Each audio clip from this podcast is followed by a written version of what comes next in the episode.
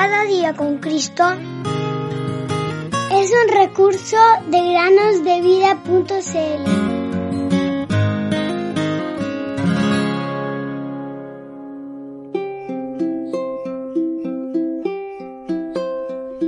Escoge pues la vida para que vivas tú y tu descendencia, amando a Jehová tu Dios, atendiendo a su voz y siguiéndole a él. Deuteronomio 30, 19, 20.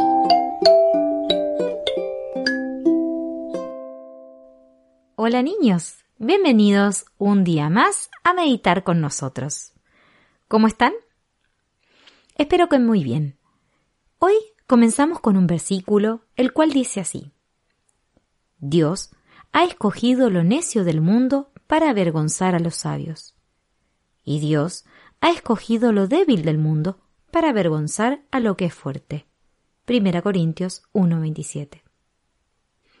Cierta vez, un joven muy especial, que tenía una forma de aprender diferente que el resto de los niños, fue maltratado por algunos muchachos, quienes le lanzaron varias piedras. En medio del apedreamiento, el muchacho se dirigió hacia ellos y levantando la mano de manera impresionante dijo Cada piedra que me lanzan hiere al Señor Jesús.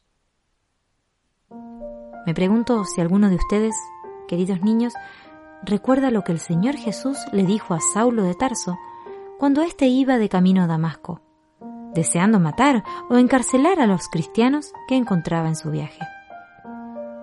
Primero, el Señor Jesús lo llamó desde el cielo, diciéndole, Saulo, Saulo, ¿por qué me persigues?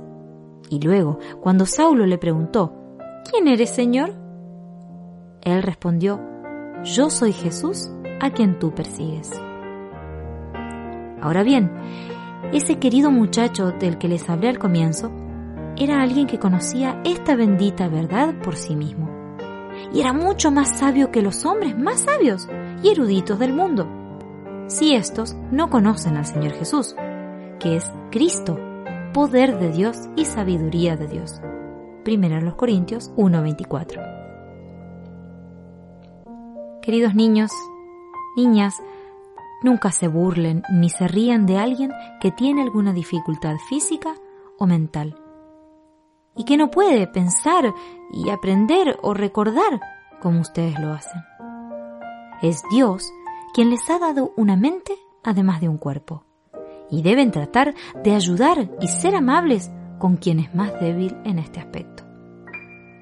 He oído hablar de alguien así que era objeto de muchas burlas por parte de los muchachos de su vecindario, y que se enfadó tanto que pensó en lastimar gravemente a su principal burlador. Pero Dios puede obrar por medio de su espíritu en aquellos que no tienen sabiduría terrenal. Y le mostró a este pobre muchacho el terrible pecado que había pensado cometer. De modo que, en lugar de lastimar al joven que tanto se había burlado de él, clamó a Dios pidiendo misericordia para sí mismo como pecador. Y Dios escuchó y atendió la oración, y se convirtió él en un cristiano brillante y feliz y pudo contar la bendición que había encontrado. Le encantaba ir a los lugares donde podía encontrar el pan del Evangelio, como él lo llamaba, y reunirse con el pueblo del Señor en torno a la mesa del Señor. Y recorría de buena gana muchos kilómetros con este propósito. Y cuando alguien le hacía notar que caminaba tan lejos, hablaba de cómo el Señor Jesús había llegado mucho más lejos para salvarlo. Así que ya ven, queridos niños, ser sabio e inteligente en este mundo no les enseñará el camino para ser salvos. Podrían ser los mejores en la escuela, lo cual es muy correcto que traten de hacer, pero eso no les ayudará a conocer el camino al cielo. No, debes venir como un pecador perdido a Jesús, sin tener ninguna sabiduría o fuerza propia. Él dice, Yo soy el camino y la verdad y la vida. Juan 14:6. Él te mostrará el camino, te enseñará la verdad, te dará la vida eterna. Hay perdón por la sangre de Jesús.